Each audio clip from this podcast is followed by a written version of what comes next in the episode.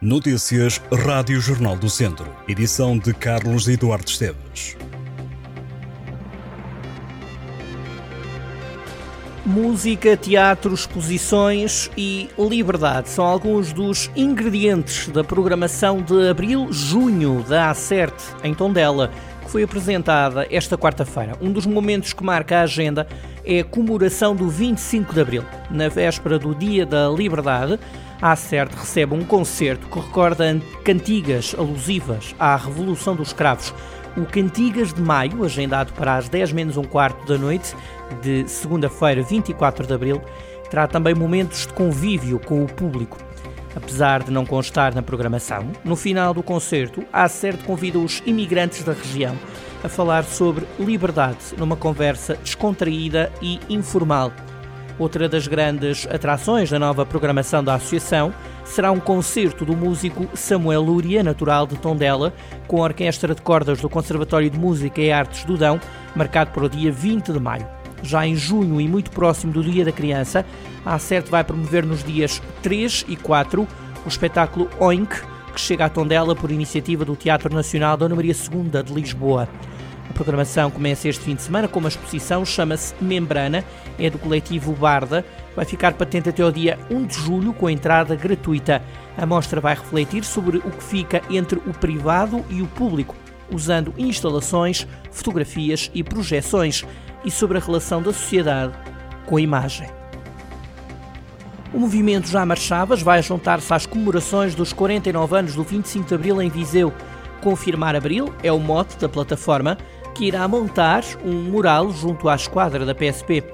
O movimento explica em comunicado que é urgente a necessidade em afirmar, sustentar e revalidar a data histórica. Na véspera do Dia da Liberdade, a 24 de abril, o Jamar Chaves inscreve no mural as palavras que foram conquistadas a 25 de abril de 1974. Já no dia 25, pelas 4 da tarde, a plataforma associa-se às comemorações da Revolução realizadas pelo Teatro Viriato, participando da marcha 25 de abril que irá do Teatro Viriato até ao Rocio. O avançado académico de Viseu, André Clovis, foi eleito pela quinta vez o melhor avançado da segunda Liga. O brasileiro de 25 anos já fez tantos golos na presente edição do campeonato como anos tem de vida e, por isso, voltou a vencer o prémio do melhor avançado. Em março, Clovis marcou dois golos, um contra o Sporting da Covilhã e outro diante do Estrela da Amadora. Recebeu 28,89% dos votos dos treinadores da segunda Liga e venceu o prémio de melhor avançado do mês. Clovis superou Nené, do Vila Franquense, e Cody Zank, do Moreirense. O avançado académico precisa apenas de mais um golo nestes seis jogos que faltam para o final da segunda Liga para superar o melhor registro de golos do século XXI no segundo escalão do futebol português. Foi Fábio, jogador do Salgueiros, que em 2003-2004 marcou os mesmos 25 golos do que até agora André Clovis. O posto da GNR de Vila Nova de Paiva vai ser requalificado, um investimento superior a 590 mil euros.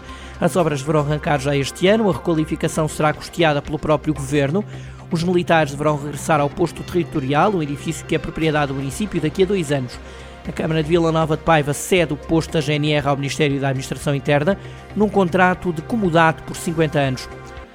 A Câmara de Mortágua quer conhecer melhor a população idosa do Conselho no projeto Iluminar a Aldeia. O projeto, realizado em conjunto com a Academia Saber Mais, quer ir ao encontro dos séniores de Mortágua e das comunidades onde eles vivem, de forma a definir ações e iniciativas que deem resposta aos problemas e necessidades encontradas em cada localidade. O trabalho no terreno começa dentro de duas semanas, com as deslocações às aldeias. Os alunos da Academia Saber Mais vão recolher informação sobre demografia, aspectos sociais, atividade económica e associativa. As conclusões foram apresentadas no final de junho. Ricardo Pardal, presidente da Câmara de Mortágua, diz que este projeto é inovador e vai permitir obter informações sobre a situação das pessoas que vivem isoladas, como vivem, como passam o tempo, o que mais as preocupa e as expectativas e os interesses.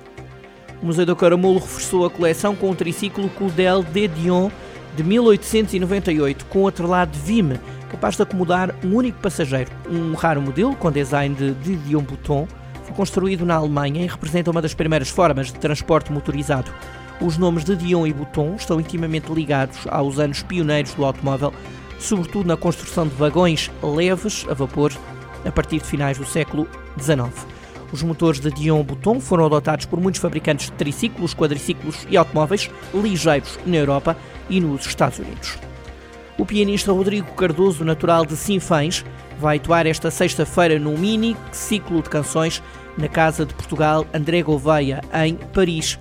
O jovem compositor foi um dos quatro escolhidos para a primeira edição do projeto Mensagem, da autoria da cantora soprano Lara Martins e do pianista Nuno Marques. O projeto pretende apresentar a poesia e a língua portuguesa sob uma nova luz através da música, destacando vozes contemporâneas na música, oferecendo um novo contexto a obras de Fernando Pessoa, Sofia de Melbrana ou Eugênio de Andrade. O concerto é realizado no âmbito do Dia Internacional da Língua Portuguesa e tem início às sete e meia da tarde na próxima sexta-feira na Casa de Portugal, em Paris.